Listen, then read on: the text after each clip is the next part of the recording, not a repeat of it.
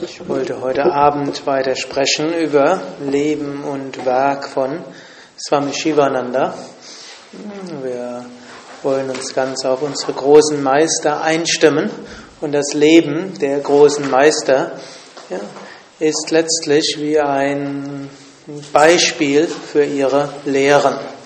Große Meister, die in diesem Leben die Selbstverwirklichung erreicht haben, zeigen praktisch in ihrem Leben, wie wir selbst auf dem spirituellen Weg voranschreiten. Bei großen Meistern sagt man manchmal, sie waren in ihrem früheren Leben schon sehr, sehr weit und in diesem Leben machen sie Sadhana Lila, so wie ein Spiel des Sadhanas und wenn große Meister sich dann entwickeln, es ist nicht nur, dass sie sich selbst so entwickeln, sondern in ihrem Leben soll praktisch gezeigt werden, so können wir auch spirituell wachsen.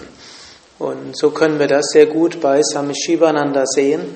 Er ist aufgewachsen, eben, ich hatte heute Nachmittag schon ein paar Worte gesagt, 1887 ist er geboren.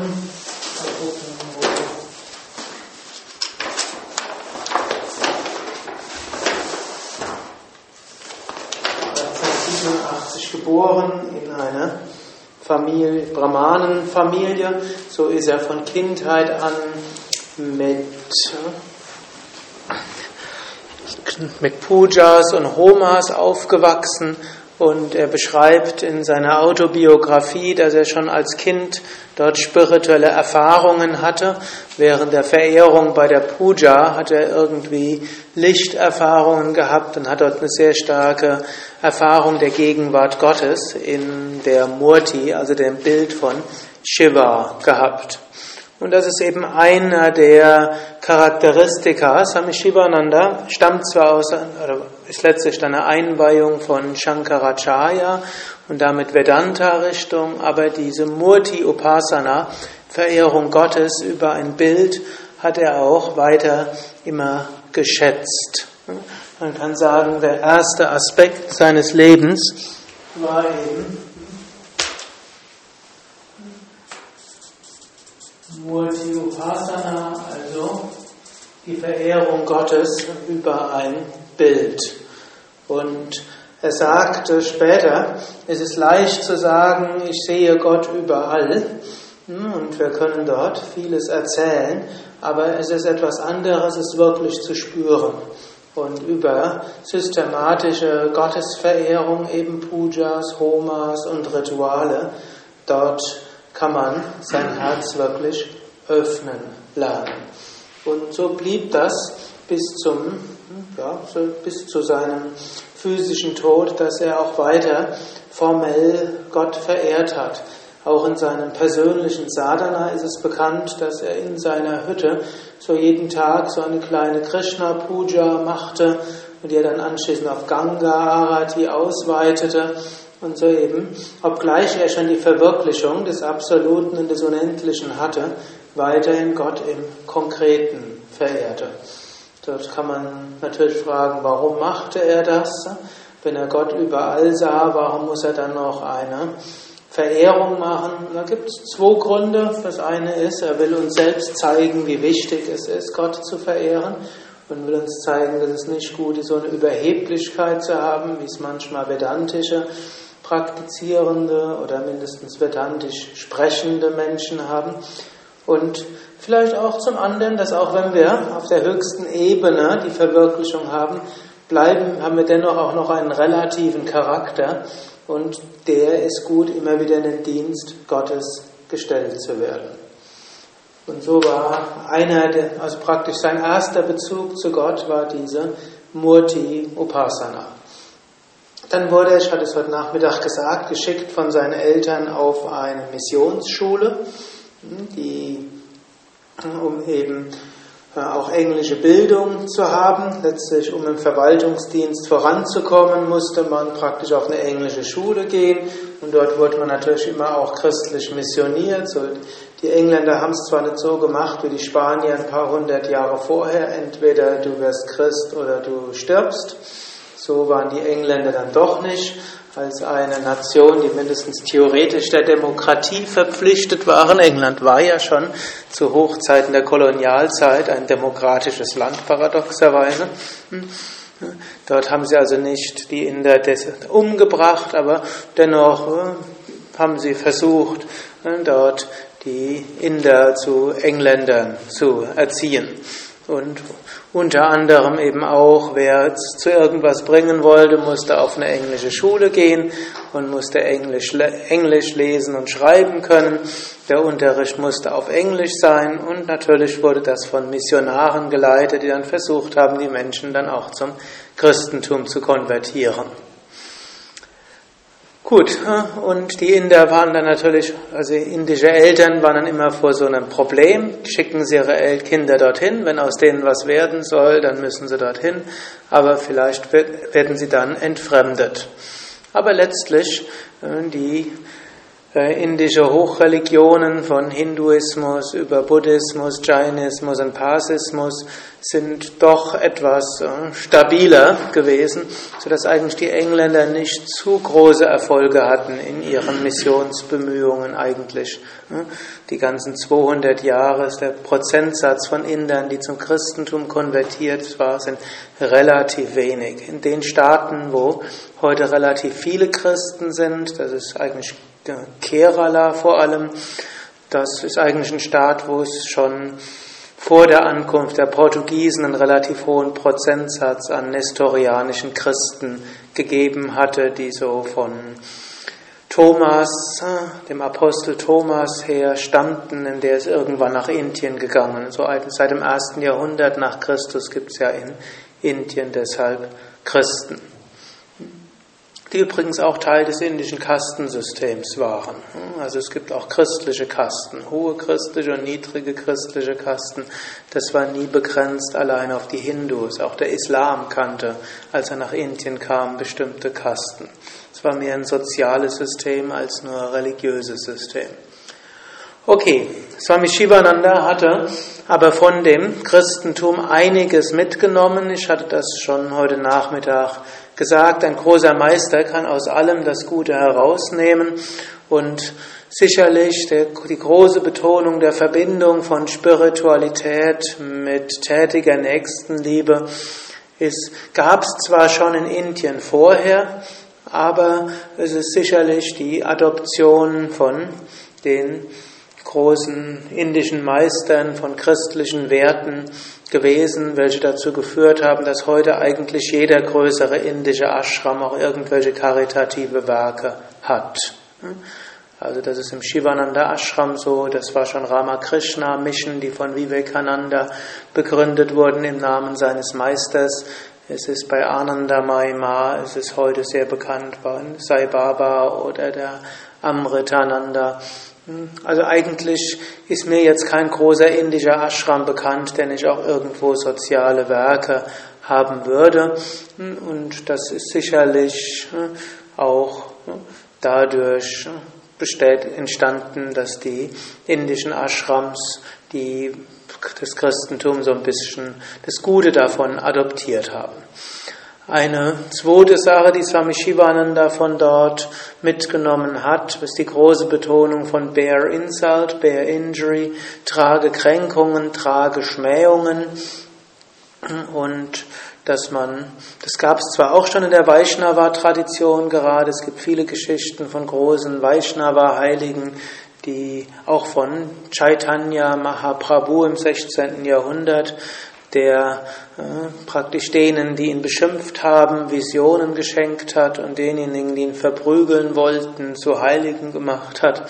Also es gibt es auch in Indien, aber so die Wortwahl, die Swami Shivananda dort hatte, sind zum Teil wörtlich aus der Bergpredigt gewesen. Des Weiteren, Swami Shivananda war ein hochintelligenter Schüler, es wird in seinen Biografien oft gesagt, dass er immer der Klassenbeste war, von der ersten Klasse bis zur letzten Klasse. Und dass dann aber auch schon bei ihm diese tätige Nächstenliebe tief drin war. Das kam schon von Kindheit an, es wurde vielleicht durch die Schule noch weiter betont. aber es war von Kindheit an irgendwo drin. Ja, und hier können wir sagen,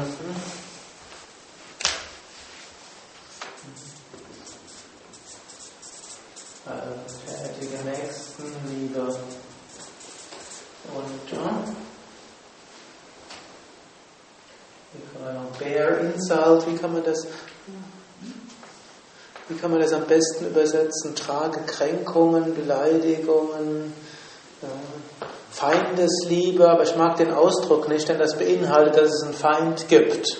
Da mag ich, also liebe die, die euch hassen, das beinhaltet, dass man schon von ausgeht, dass jemand anders dich hasst.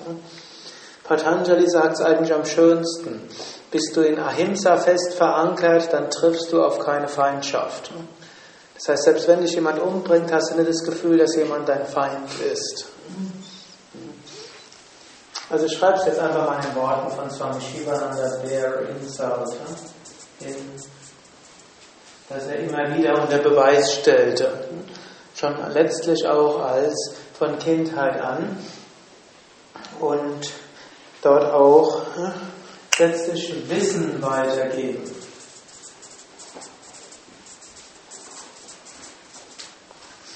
Swami Shivananda ist auch so bekannt, dass wenn irgendwelche Bettler die Straßen entlang gingen, der Swami Shivananda rannte aus der Hütte raus und gab denen irgendwas.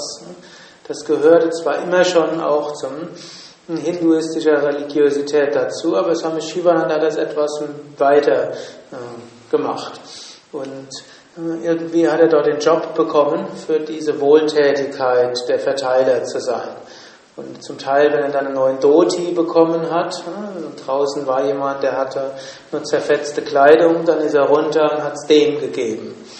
Es war natürlich seinen Eltern manchmal auch ein bisschen lästig, denn die wollten ja nicht, dass ihr so in Lumpen rumläuft, aber wenn sie ihm was Neues geschenkt hatten, war die Wahrscheinlichkeit sehr groß, dass er es weitergegeben hat.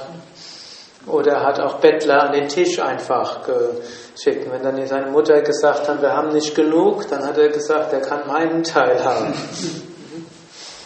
Aber es spricht für die Eltern, dass sie das dann schließlich auch, dass sie das auch zugelassen haben. Hat er Geschwister gehabt? Er hat Geschwister gehabt. Er war nicht der Erstgeborene. Irgendwo, ich glaube auch in der Biografie, irgendwo steht, der wievielte er war. Dann sagt er, war der Klassenbeste und dann hat, hat er aber auch kostenlosen Nachhilfeunterricht gegeben. Also wenn, Teil, wenn andere Schüler nicht genügend wussten, dann Swami Shivananda oder Kupu Swami, wie er hieß, hatte dann sein Wissen anderen mitgeteilt. Dann gab es so, gab's eine Phase, da wurde er sportlich interessiert.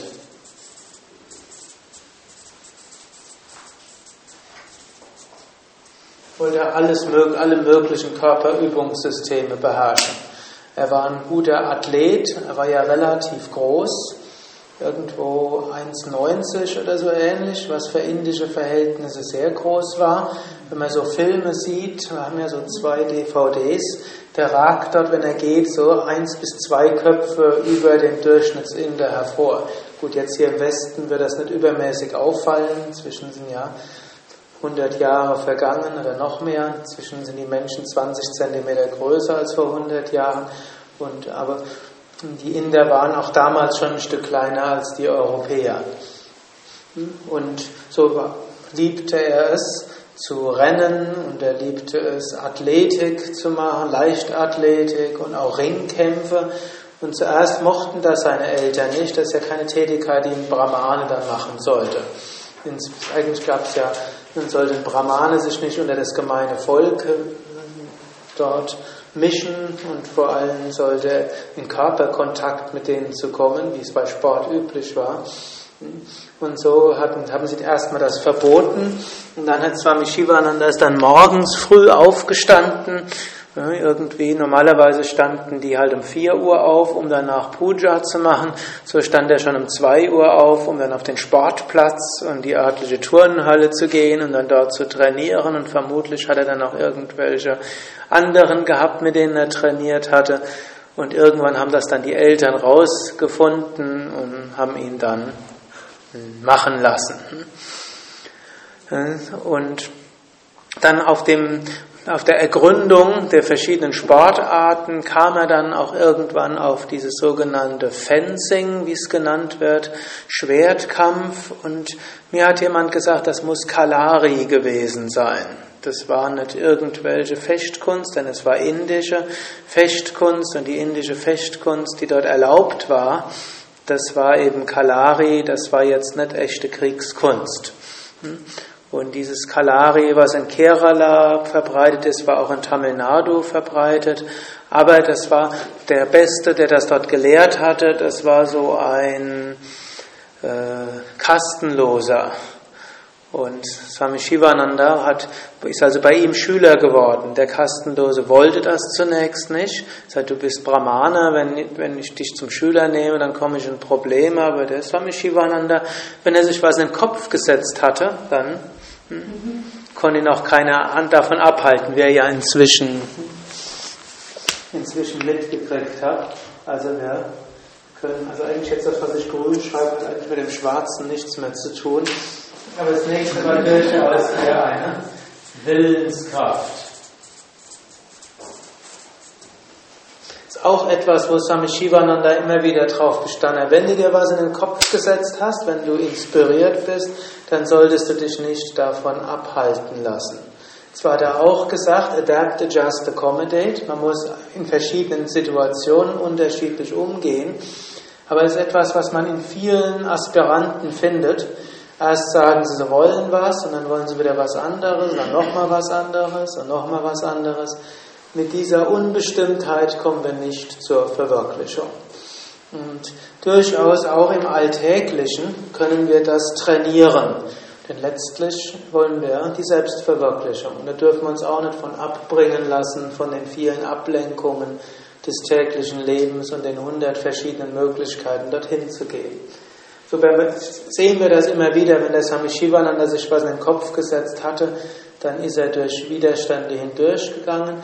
Nicht wirklich Kopf durch die Wand, sondern es ist ihm auch immer wieder gelungen, dass seine Familie das akzeptiert hat. Und sie waren Kasten Brahmanen, aber auch irgendwo offen, wie ihr ja auch seht und so, aber er hat immer die Grenzen von neuem verschoben. So, so wollte er also dort dieses Kalari, diese Fecht, wir haben zwar die, konkret die Fechtkunst der Kalaris lernen und damit geht ja auch einher irgendwelche Prana-Beherrschungsübungen und Atemübungen. Und so ein alter Swami in Rishikesh hat gesagt, in diesem Zuge hätte er eben auch Hatha Yoga gelernt, so als 14, 15, 16-Jähriger. Kalari. Das ist aus Kerala.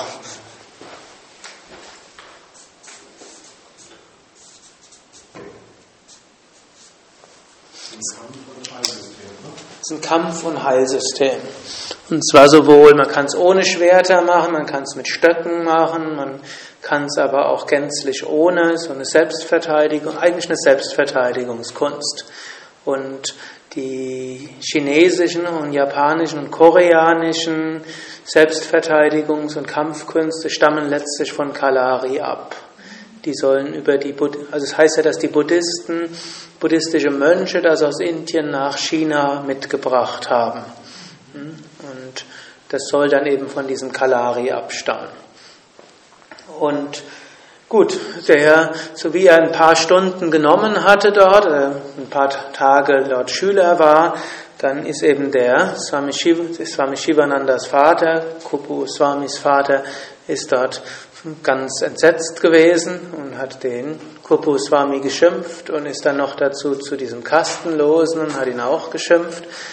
Und hm, der, dann ist der Swami Shivananda hm, zurück nach Hause und hat darüber nachgedacht, was soll er denn jetzt machen? Und dann hatte er plötzlich eine Vision. Also jetzt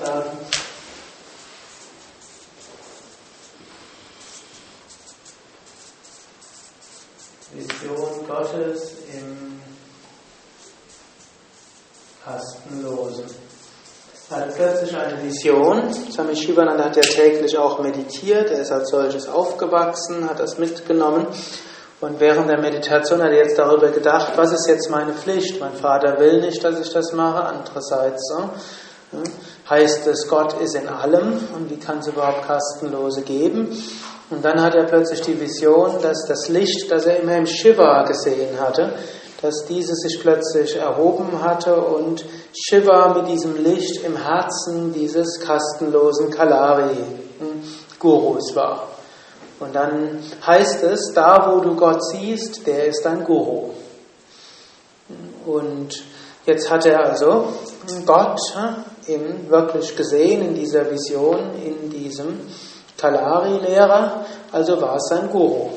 Und so ging er also dorthin und verehrte ihn, wie man einen Guru verehrt, brachte ihm Obst und Kleidung und Blumen und eine Geldspende und verneigte sich vor ihm und bat von ihm als Schüler angenommen zu werden.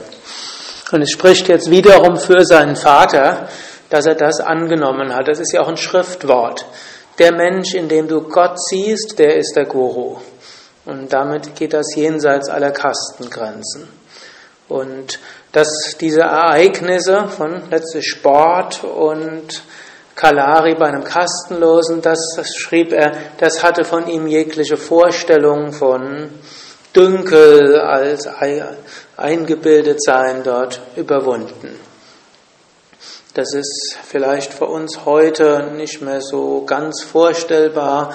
Ja, dass dort jemand solche große Dünkel haben sollte. Aber in Deutschland ist man auch nicht so ganz frei gegen Deutsche gegenüber Türken oder andere. Vielleicht in Spir ich hoffe, in spirituellen Kreisen gibt es das nicht. Und wir sind alles bewusst, Gott ist in jedem Menschen, egal welche Hautfarbe oder welche Haarlänge oder welche Nasengröße oder sonst irgendetwas. Aber vermutlich ist das auch in Deutschland nicht so ganz allgemein verbreitet.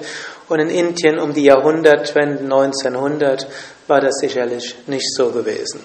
Und so sagt, schreibt Swami Shivananda in seiner Autobiografie, so kam die Gnade Gottes in Form dieser Vision, in dieser Verwirklichung und nahm ihm vollständig jegliche Form von Kasten, Dünkel weg. Und das ist auch etwas Wichtiges. Später war Swami Shivananda ja in vielerlei Hinsicht revolutionär in seinen Methoden. Unter anderem gehörte dazu, dass in seinem Ashram keine Kastentrennungen gibt. Es gibt andere Ashrams, wie zum Beispiel bei Ramana Maharshi oder Ananda Maima, da ist bis heute Kastengrenzen. Die Westler dürfen dort nicht essen mit den anderen, mindestens bei den Ananda Maima Ashrams und auch bei Ramana Maharshi wird das irgendwo noch hintenrum gehalten, wurde mir berichtet. Du schüttelst den Kopf, vielleicht stimmt das nicht. Warst oft dort, also dort ist es nicht der Fall. Hm. Vielleicht haben sie dort in den letzten Jahren hm, oder letzten 20 Jahren hm, das ist nämlich manchmal das Problem, wenn die Meister zu schnell die Verwirklichung erreichen und sich nicht mehr um die Administration selbst kümmern, dann lassen die dann ihre Schüler machen und die Schüler verehren zwar zum einen den Höchsten, halten dann aber manchmal an Gepflogenheiten fest.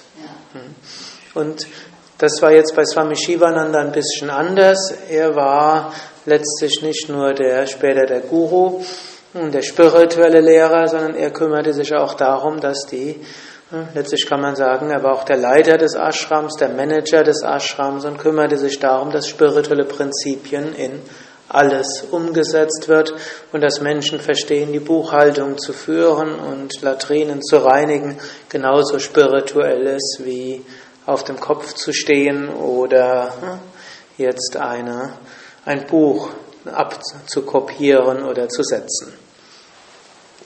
Also diese Vision war etwas Wichtiges und danach äh, überlegt er auch und sagt, er will nicht in den Verwaltungsdienst einer Kolonialmacht gehen oder eines Vasallen der Kolonialmacht. Das macht keinen Sinn. Aber er wusste, es gab dort auch etwas Gutes, nämlich Medizin.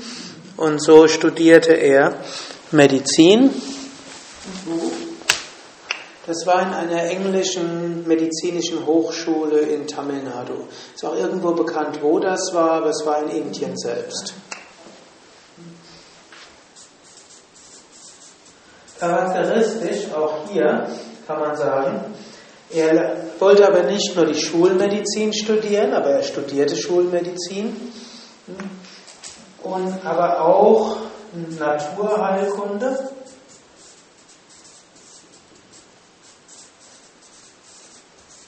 Ayurveda und Hatha Yoga. Naturheilkunde relativ breit. Die Engländer haben ja auch die englische Naturheilkunde mit nach Indien gebracht. Es gibt da so einen lustigen Ausdruck, wie Swami Shivananda schreibt, manche Menschen sagen, an apple a day keeps the doctor away. Also ein Apfel am Tag hält den Doktor weg. Findet ihr in der göttlichen Erkenntnis. Und dann sagt er, das ist kostspielig in Indien, der Anfang des 20. Jahrhunderts. Die Engländer haben dann Äpfel importiert aus England, weil sie da fest dran geglaubt haben, wenn man am Tag einen Apfel isst, dann wird man gesund bleiben. Und dann haben das manche Inder, reiche Inder, haben das dann auch übernommen und dann auch dieses außergewöhnliche Heilmittel importiert, dass man einen Apfel am Tag essen muss, um gesund zu bleiben. Gut, auf diese Art gab es auch andere der westlichen Naturheilkunde, speziell der englischen Naturheilkunde, die adoptiert wurde. Aber gut, Kalari ist auch ein Heilsystem, Ayurveda ist ein Heilsystem, Siddhanta ist auch so ein Heilsystem aus Südindien. All diese Traditionen studierte Swami Shivananda und noch während seiner Studienzeit gab er eine Zeitschrift heraus, die nannte sich Ambrosia. Und da war ein, ein Ansatz, den man heute als hochmodern bezeichnen würde. Ratschläge aus der Schulmedizin, aber eben do it yourself, was kann man selbst machen, präventiv und auch kleine, einfache Rezepte aus dem Bazar. Es gab halt auch damals schon ein paar Drogen, also nicht Drogen im Sinne von, hm, sondern man sagen Arzneimittel, die frei auf dem Markt kauflich waren.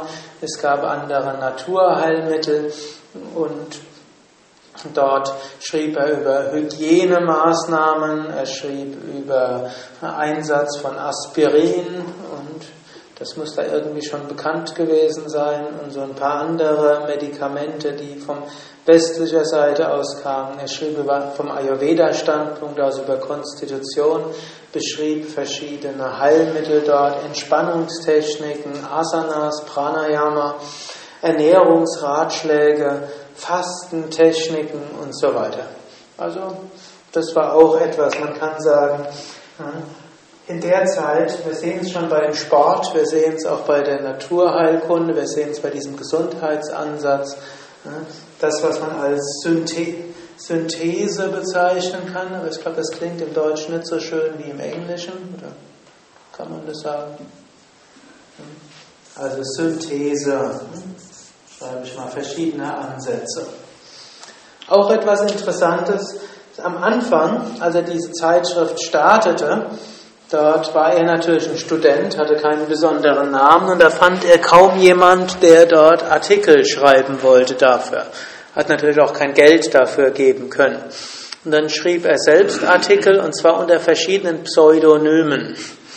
Hm, und später sagte auch Swami Shivananda, hm, man muss ein bisschen, er nannte es, aggressive, be aggressive in service. Das darf man jetzt nicht verstehen, aggressiv, indem man jemand umbringt im Namen des Dienstes, sondern im Sinne von, um der Menschheit zu dienen, muss man manchmal auch ein bisschen kreativ sein. Auf Englisch wird man sagen pushy. Wie sagt man das auf Deutsch? Direkt. Direkt, also nicht zu demütig.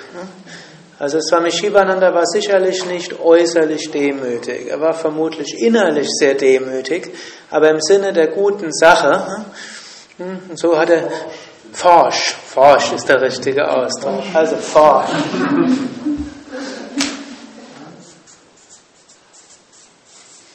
Genau, Zeiten der Computertechnik war Vatanam das auch bold. Bold. Fettdruck. Be bold, hat er immer wieder gesagt. Be bold, be cheerful. Sei mutig und sei betont und sei freudevoll. Gut, und so hatte er keine Hemmungen, als Pseudonym auch zu schreiben, Doktor sowieso, Ayurveda, Vaidya sowieso und Pandit sowieso. Und nachher stand schon, das ist schon Satya-Wahrhaftigkeit. Die Namen der Autoren sind Pseudonyme von jemandem, von Leuten, die geheim bleiben wollen. Identität nicht kundtun wollen. Das stand schon da. Aber erstmal. Also im Sinn der guten Sache, wenn das nur, wenn das alles hieß, das ist jetzt ein Student im vierten Semester, der das schreibt, das hätte kaum jemand gelesen.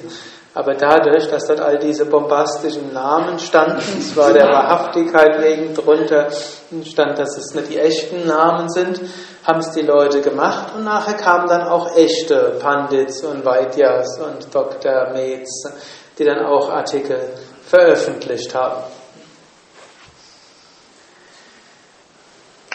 Gut, ne? das sind wichtige Ausdrücke, aber ich schreibe jetzt nebendran andere Ausdrücke. Also das ist der nächste Aspekt. Und auch hier in unserer Tradition, auch der, sowohl der Swami Vishnu Devananda als auch der Swami Satyananda und der Swami Satchitananda, die hatten auch diese Forschheit dabei. Ne? Nicht zu sehr in den Hintergrund. Und das war das, was der Swami Vishnu uns auch immer hinaus austreiben wollte. Wir wollten der moderne spirituelle Aspirant ist immer so bescheiden und will im Hintergrund und will gefragt werden. Und wenn er nicht gefragt wird, dann ne, sind halt die Menschen nicht interessiert. Ne? Aber der Swami Shivananda hat gesagt, du musst selbst auf die Menschen zugehen, du musst deine Dienste anbieten und du musst so machen, dass Menschen etwas damit anfangen können. Tief im Inneren weißt du, dass du einfach nur ein Instrument Gottes bist. Und tief im Inneren weißt du, dass hm, letztlich in jedem Menschen das Göttliche steckt. Also eine tiefe innere Bescheidenheit, aber Bereitschaft zum Wohl der anderen auch hm, forsch zu sein. Hm, das, darin hat Swami Shivananda auch seine Schüler geschult. Wenn ihr das Buch lest, natürlich auch Gedankenkraft, Thought Power oder das Buch Erfolg in Leben und Selbstverwirklichung das lag ihm schon am Herzen, dass Menschen, die Yoga üben, nicht diese einfache falsche Bescheidenheit haben, äußerlich bescheiden, aber innerlich leicht verletzlich, sondern dass sie innerlich demütig sind, dass sie ja, Beleidigungen, Kränkungen und so weiter einstecken können, Schaden einstecken können, aber ja, mit Mut und Elan an Sachen rangehen. Nach dem Abschluss des Medizinstudiums. Dort äh, ging, hat er irgendwie die Abenteuerlust gepackt und er ist nach Malaysia gegangen. Es ist bis heute so ein bisschen unklar, was ihn dazu gebracht hat. Es wird so gesagt, dass in Malaysia die Ärzte noch nötiger waren als in Indien. Aber andererseits äh, in Indien werden heute noch Ärzte gebraucht und Anfang des 20. Jahrhunderts gab es sicher keinen Mangel an Ärzten in Indien. Richtig ist aber, dass in Malaysia der Bedarf an Ärzten vermutlich noch größer war. Indien war ja schon eine Weile englische Kolonie und dort gab es eben schon medizinische Hochschulen in Indien selbst und die gab es eben in Malaysia noch nicht. Malaysia war eine relativ neue englische Kolonie. Und so haben die Engländer ja auch eine Menge von Indern nach Malaysia gelockt. Und insbesondere auf die Kautschukplantagen, es war ja letztlich die Zeit des Ersten Weltkriegs, kurz davor, und ich weiß jetzt nicht genau, wann er nach Malaysia ist, aber es war entweder kurz davor oder während des Ersten Weltkriegs großer Bedarf jedenfalls an Kautschuk. Und so wurden eine ganze Menge von indischer Arbeiter, ganze Dörfer wurden nach Malaysia transferiert und die sind dann mitten in den Dschungel und sollten dann dort die Kautschukplantagen bewirtschaften. Da die Inder als ein fleißiges Völkchen galten, haben die Engländer in jede Kolonie, wo sie waren, die Inder hingelockt, um das Land urbar zu machen, Kaufleute zu sein. So gibt es dann ja in Südafrika eine große indische äh, Community. Es gibt sie in British Guiana, es gab sie in Australien, in Kanada. Also die Engländer haben irgendwo die Inder überall hingelockt und auch da, wo die, in den, wo die Engländer in Afrika waren, um dort irgendwas in Gang zu setzen, haben sie mir die Inder geholt. Und dort haben sie eben auch dann in dieser Kautschuk, in Kautschukplantagen Ärzte haben wollen. Gut, und so ist Swami Shivananda nach Malaysia, das war wieder ein Problem, denn ein Brahmane durfte damals nicht über den Ozean fahren. Das gilt in den Schriften als verboten. Heute ist das keine Sache mehr, aber damals war das eigentlich verboten. Brahmane durfte nicht über den Ozean. Aber auch hier hat er sich durchgesetzt. Die, er musste nur drei Versprechen machen. Erstens, er würde kein Fleisch essen. Zweitens, er würde kein Alkohol trinken. Und drittens, er würde der Prostitution nicht frönen. Diese drei Versprechungen musste er seiner Mutter geben. Das waren anscheinend die Sachen, wo sie, wo sie Angst hatten. Jetzt gab es ein Problem, das war ein, ein, englisches Schiff und ratet mal, was es dort an Essen gab. Fleisch, Fleisch und was wurde serviert an Getränken? Bier. Bier hm, und irgendwelche anderen alkoholischen Getränke. Gut, und weil seine Mutter das wusste, gibt es da so eine lustige Geschichte. Sie bereitet den großen Sack von Ladus vor. Das sind so Zuckfettgemische. Hm? die Fettgemische, vielleicht noch ein bisschen äh, Kichererbsenmehl dazu und davon hat er dann die Überfahrt bestritten und ihm war es dann zum Schluss speiübel.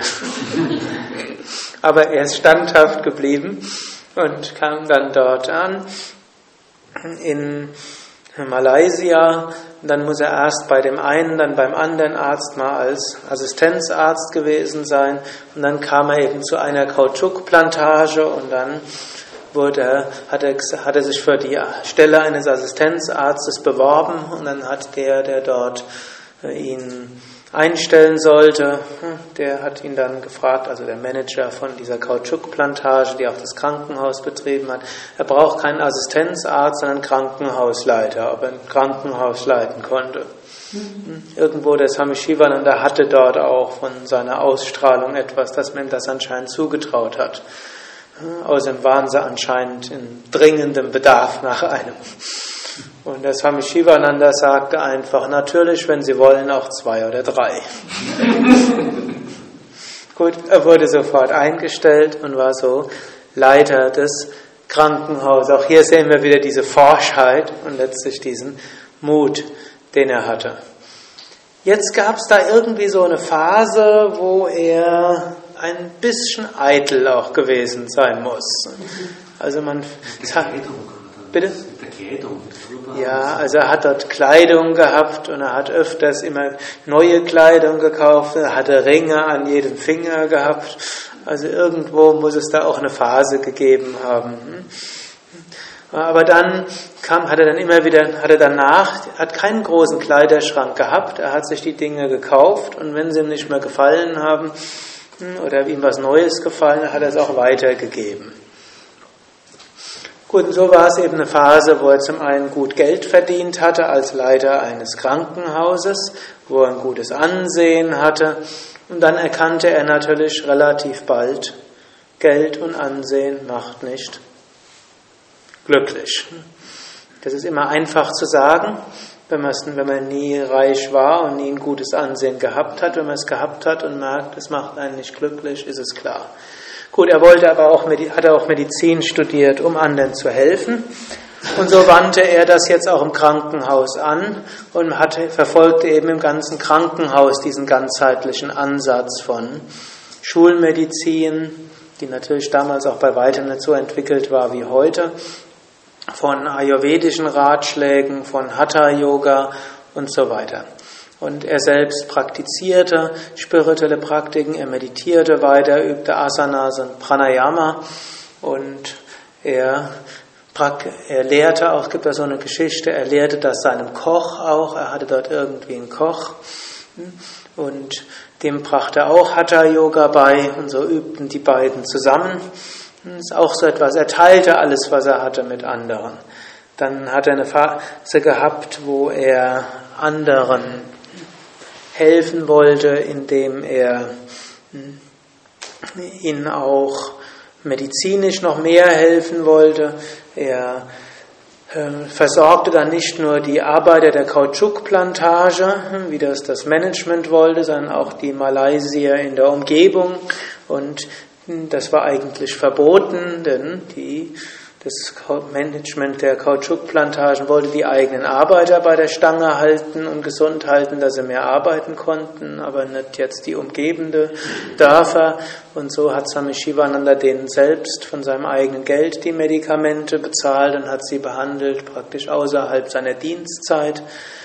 Dann stellt er fest, Körper allein gesund zu halten ist auch nicht ausreichend. So vermittelte er auch Arbeit an Menschen, die arbeitslos waren und knüpfte so ein ganzes Netzwerk, wo er die weiter vermitteln konnte. Es gab auch Unruhen unter den Arbeitern, die wurden ja ausgenutzt und ausgebeutet. Und dort vermittelte Swami Shivananda öfters und der Swami Venkateshananda hat mal geschrieben, dass nach einem Besuch, wo er in Malaysia war, noch als die Menschen ihn kannte, in der Plantage, wo der Swami Shivananda war, hatten die Arbeiter die höchsten Löhne, die besten Arbeitsbedingungen. Es gab dann auch die geringsten Streiks und äh, schlug eine ganze Menge raus für die Arbeiter. Also er war auch irgendwie in gutem Kontakt mit Management, aber auch in gutem Kontakt mit den Arbeitern. Und, äh, aber er merkte, auch das machte die Menschen nicht glücklich, dauerhaft. Und anscheinend muss es auch ein paar gegeben haben, die sich selbst umgebracht haben dort. Schreibt er so auch in seiner Autobiografie. Und so merkt er irgendwo, die Weisen, wie er anderen helfen konnte, waren begrenzt. Was hatten die für Glauben? Das waren letztlich Hindus. Auch Hindus. Ja. Und es waren ja, also mindestens in der Kautschukplantage. Das war ja wie Inder, die dort alle dorthin transportiert worden waren. Gut, und dann gab es die umliegenden Malaysier, das werden mehrheitlich Moslems gewesen sein. Hm? Also in den Dörfern im Dschungel drumherum.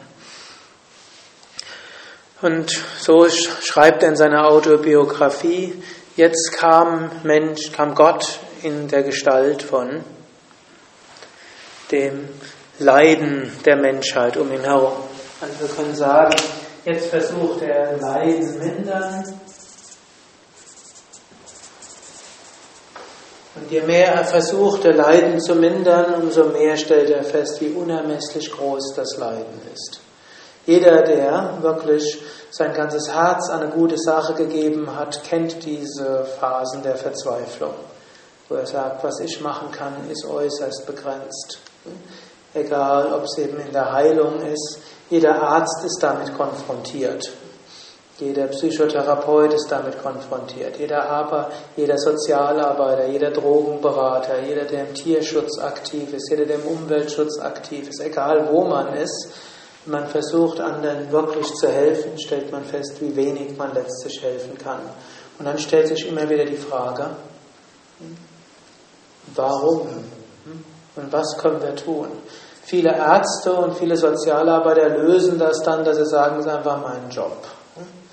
Und den mache ich von dann bis dann und dann muss ich mich emotional von lösen. Und wenn man manchmal den Ärzten vorwirft, sie würden die Patienten als Nummern behandeln, bis zum gewissen Grad muss man das auch verstehen.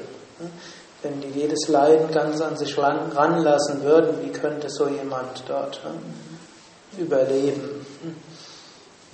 Gut. Swami Shivananda wollte nicht diesen Weg gehen, hm, einfach nur noch Job machen, hm, sondern das wurden bei ihm tiefe Fragen. Zum einen führte das zunächst dazu, dass er auch seine spirituelle Weisheit weitergab. Er las sehr viel und, aus dem, und er ließ sich viele Bücher kommen und daraus wurde praktisch so eine Bibliothek. Also er machte aus seiner, seinen persönlichen Büchern eine Bibliothek. Immer was auch immer er hatte, teilte er sofort mit anderen. Es gab eigentlich nie etwas, was so richtig privat für ihn war. Auch die Phase, wo er sich viele Ringe gekauft hatte, war längst vorbei. Er kleidete sich nur noch einfach und was er hatte, gab er an andere weiter. Er lernte Mantras, wahrscheinlich kannte es schon von vorher, aber er machte dort Satsang-Kreise, Kirtan-Kreis, wo Menschen regelmäßig sich trafen, um Mantras zu singen. Er lehrte dort das Hatha-Yoga nicht nur an seinen Koch, sondern auch an andere. Also er war dort in verschiedenster Hinsicht tätig, um Menschen zu helfen. Aber er merkte, nichts davon war genug. Und jetzt kam Gott in Gestalt von einem alles verzehrenden Wunsch nach Befreiung, Mumukshutva. Also er kannte, so geht's nicht weiter. Und dann kam, ein, kam das nächste, nämlich dann kam ein Sadhu und lehrte ihn Vedanta. Das war ein Wandermönch, den es irgendwie nach Malaysia verschlagen hatte. Gut, es gab ja auch in Malaysia schon Hindus, auch in Indonesien. Bali ist ja bekannt, dass es bis heute Hindu, überwiegend von Hindus bevölkert ist. Und Malaysia gab es eben auch welche.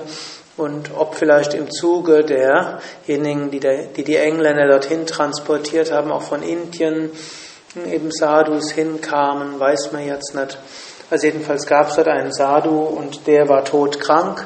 Swami Shivananda persönlich pflegte ihn, denn er konnte ja nicht die Ärzte des Krankenhauses dazu äh, bringen, weil hm, das war ja verboten, also musste er den, er durfte ihn auch nicht im Krankenhaus aufnehmen, aber bei sich zu Hause, hm, denn der war kein Kautschukplantagenarbeiter. Und so kümmerte er sich persönlich um den, pflegte ihn persönlich ja, und machte ihn gesund.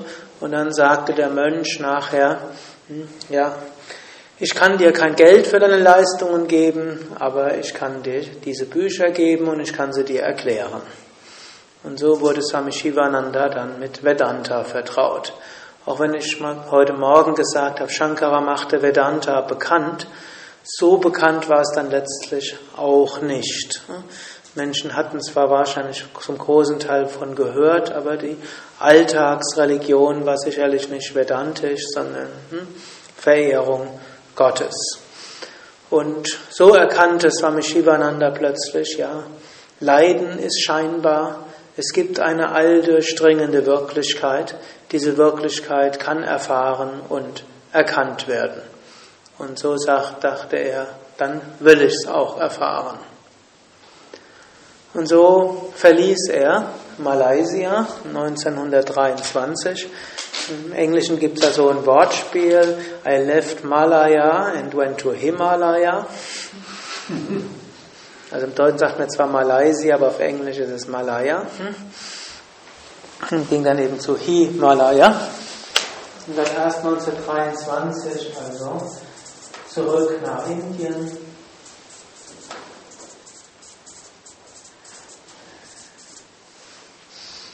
Und im Grunde genommen hatte er jetzt schon den vollständigen, ganzheitlichen Yoga.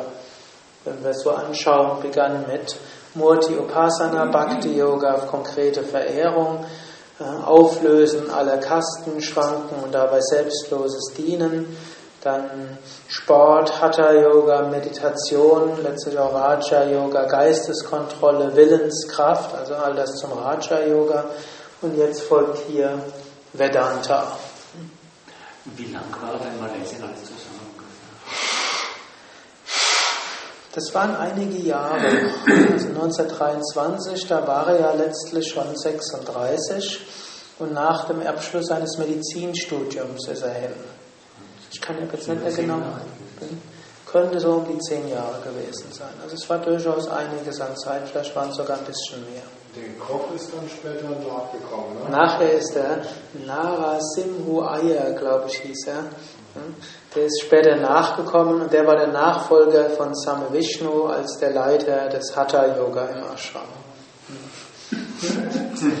Das ist auch das Interessante. Oft heißt es ja, dass der Prophet in seinem eigenen Land nicht gilt. Aber bei Swami Shivananda war es durchaus so eine Reihe von seinen Schullehrern, Und eine Reihe seiner Klassenkameraden ist später in den Shivananda Ashram gefolgt, ist, hat auch Sanyas von ihm genommen, hat er zum Teil dort gewohnt und viele sind dann seine Schüler geworden und auch eine ganze Reihe von den Malaysiern, die damals mit ihm in Kontakt waren. Also er hatte dort irgendetwas? Und bis heute ist in Malaysia einer der größten Ashrams der Divine Life Society war irgendwo schon von der denen, die ihn kannten, so wie er nachher selbstverwirklichter Weiser war, sind, haben sie ihn eben besucht und er hat gesagt, gut, dann macht halt ein Ashram dort auf. Jetzt nach Indien zurück ist er erst, hat er erst eine Wanderzeit gehabt. Er wusste erst nicht, wo er hingehen sollte. Es reicht ja nicht aus, einfach nach Indien zu gehen. Er suchte einen Meister und Dort gab es so eine Periode, wo er ein, der Diener war von einem Postangestellter. Nachdem er von gemerkt hat, die Wanderzeit an sich ist nicht übermäßig gut, einfach von hier nach dort zu gehen, da macht man spirituelle keine Fortschritte, hat keine Zeit zu meditieren. Also dachte er, nimmt irgendwo eine einfache Arbeit an und meditiert intensiver, dort hat er ein bisschen mehr Zeit. Hm? Auch das eben, und letztlich auch so eine Art spirituelle Praxis, mal statt der sein, der Dienstboten hat, selbst Dienstbote zu sein. Und so verbrachte er dann irgendwie die Monsunzeit, aber dann der, bei dem er dort Diener war, der erkannte, dass der irgendwo so ein spirituelles Leuchten hatte und vermutlich kann man ja auch eine Kastenangehörigen an seinem Benehmen irgendwo erkennen. Und er wusste, das war eigentlich jetzt keiner, der Diener war. Und fragte ihn dann irgendwann und erkannte dann, der will eigentlich spirituell praktizieren. Und dann sagte er, geh nach Rishikesh. Vorher war Swami Shivananda nach Varanasi, die Stadt der Gelehrten, und dort hatte er zwar zum einen war er dort im Vishwanath Mandir, also im Tempel von Vishwanath, auch dort muss er spirituelle Erfahrungen gehabt haben, denn er hat das irgendwo beschrieben, dass er Darshan von Lord Vishwanath in Varanasi hatte, aber er merkte, Varanasi war zu bevölkert und es war nicht die richtige Stadt für spirituelle Praktiken. Gut, danach war er also Dienstbote bei einem Postangestellten und dann ging er eben nach Rishikesh. Und in Rishikesh, da war er dann 1924 angekommen und dort traf er dann einen Swami Vishwananda.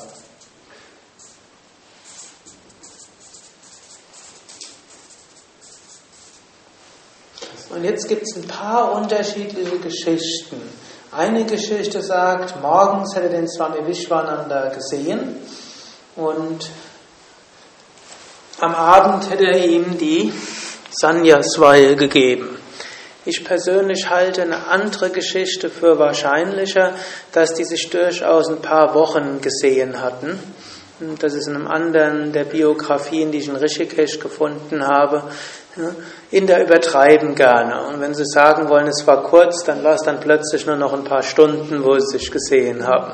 Hm, aber eine der älteren Biografien schreibt durchaus, dass die sich ein paar Wochen gesehen haben und dass der Swami Shivananda von ihm gelernt hatte und dann hat der Swami Vishwananda ihn dann auch das Sanyas-Gelübde abgenommen und ihm die Sanyas-Weihe gegeben und ihn zu Swami Shivananda gemacht.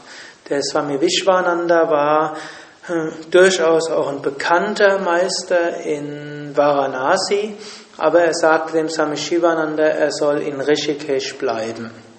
Und die sollen auch noch eine Weile in Briefkontakt gestanden haben. Und der Swami Shivananda hat ihm dann Fragen gestellt und der Swami Vishwananda hat ihm Antworten gegeben. Und er, aber der Swami Shivananda blieb dann auf Geheiß seines Gurus in Rishikesh und zwar im Swag Ashram.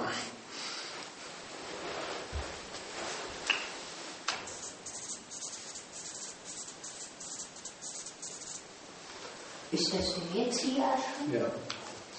Ist das der gleiche? Ja, nicht da, wo jetzt der Shivananda Ashram ist, sondern das auf der anderen Seite des Ganges. Und der Swag Ashram das war so wie eine Art Spende oder Stiftung eines indischen Maharajas, der das Gelände auf der linken Seite des Ganges eben eine Stiftung übermacht hat und dort verfügt hat, dass dort Menschen, die das Mönchsgelübde abgelegt haben, kostenlos in Hütten leben durften. Und dann gab es ein paar andere reiche Menschen, die haben ein sogenanntes Kshetra eingerichtet. Das, heute wird man vielleicht sagen, wie eine Art Suppenküche, wo Mönche zweimal am Tag sich etwas zu essen abholen konnten.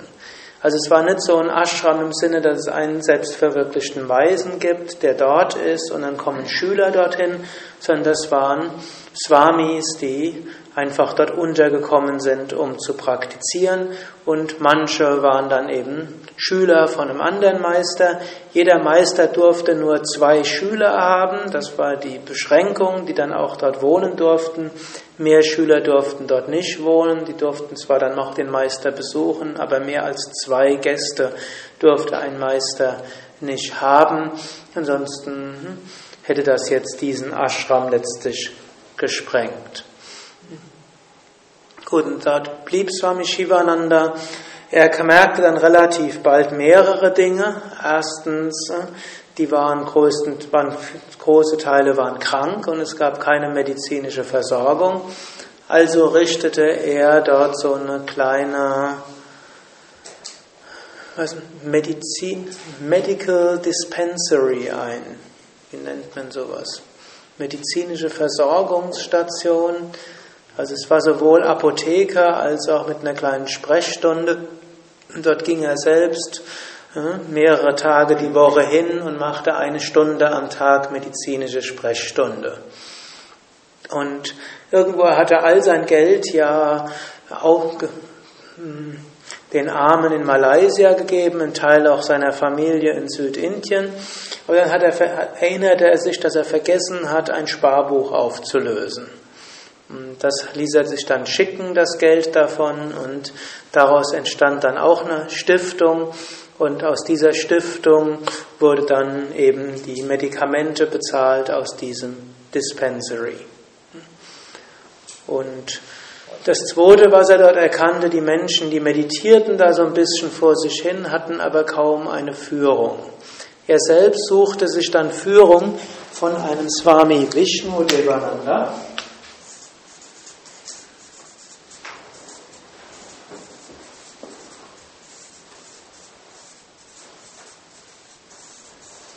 Swami Vishwananda bezeichnet er immer als ein Satguru. Das war der selbstverwirklichte Meister, von dem er die höchste Weisheit bekommen hatte und von dem er sich dann Zeit seines Lebens geführt fühlte. Der Swami Vishnudevananda war der, der ihm mehr praktische Sachen sagte, wie er praktizieren sollte. Außerdem muss er dann noch einen Hatha-Yoga-Meister, das heißt auch einen tantrischen Meister gehabt haben, der ihm eben Mantras beigebracht hatte, noch mehr als er von seinem Vater hatte, dem fortgeschrittene Pranayamas, Mudras, Bandhas gelehrt hatte, mehr als das, was er als Jugendlicher gelernt hatte. Und der Swami Vishnudevananda lehrte ihn Meditationstechniken und andere Praktiken. Und so gab es dann eine Phase von intensiven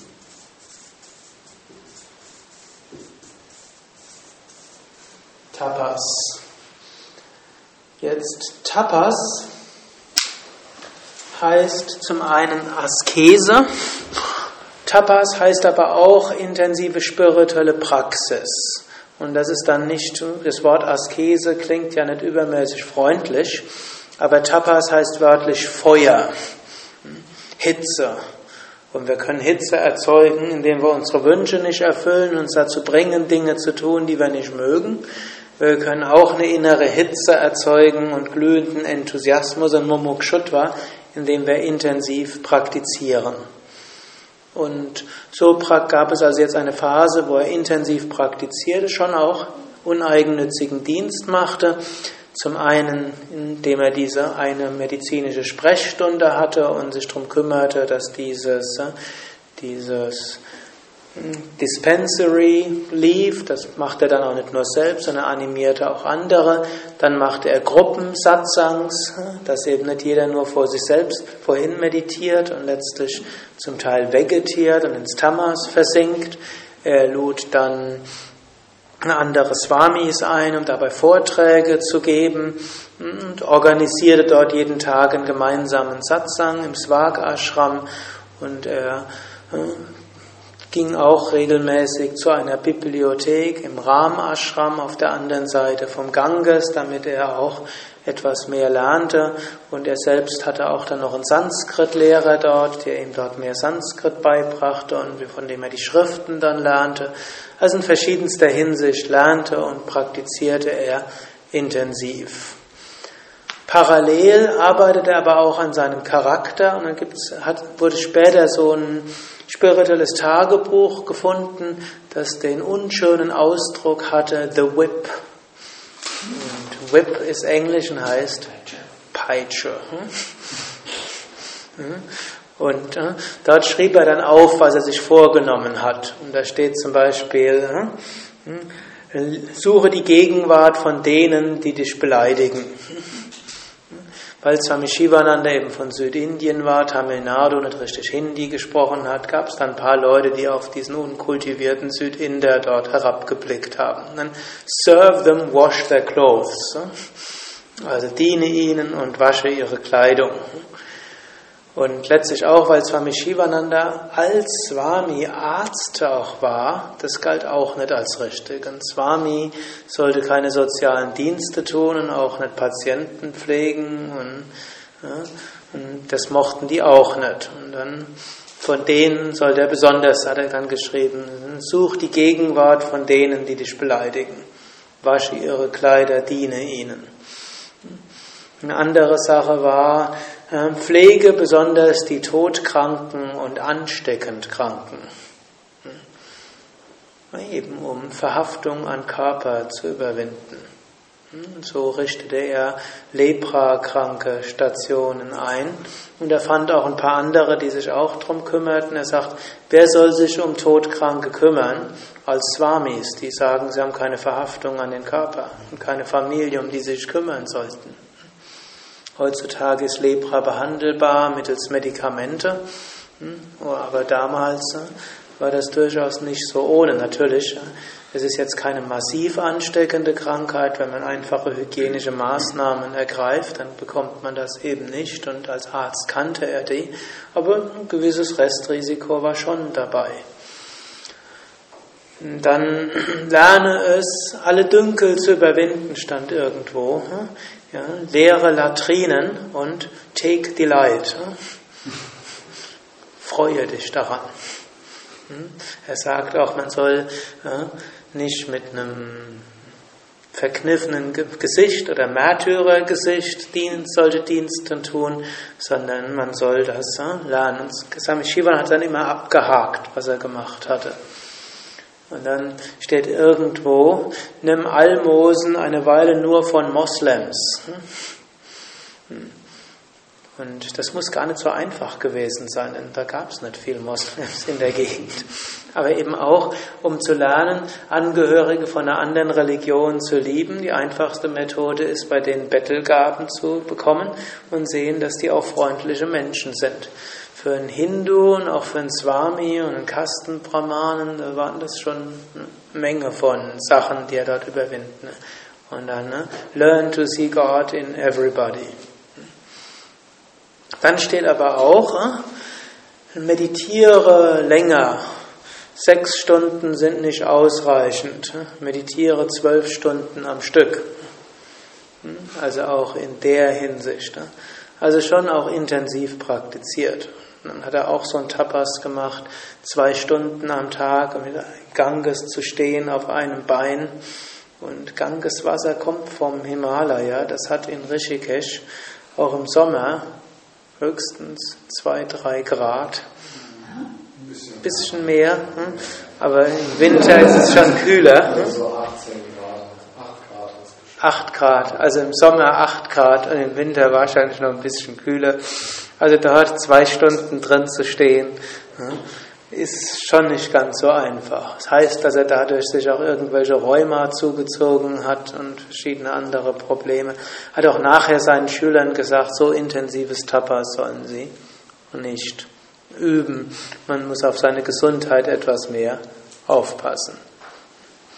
Gut, das war also die intensive Phase von Tapas und ja, morgen früh können wir dann weiter erzählen. Hm, am Ende dieser Tapas-Zeit jedenfalls kam dann Nirvikalpa Samadhi, hm, die Verwirklichung der höchsten Einheit. Dann wollte er eigentlich eher im Kleinen weiter dienen. Dann hatte er aber eine Vision von Krishna, die ihn dazu gebracht hatte, Schüler in größerem Stil anzunehmen. Und dann kam eben die Periode, wo er sehr intensiv Yoga weitergegeben hat.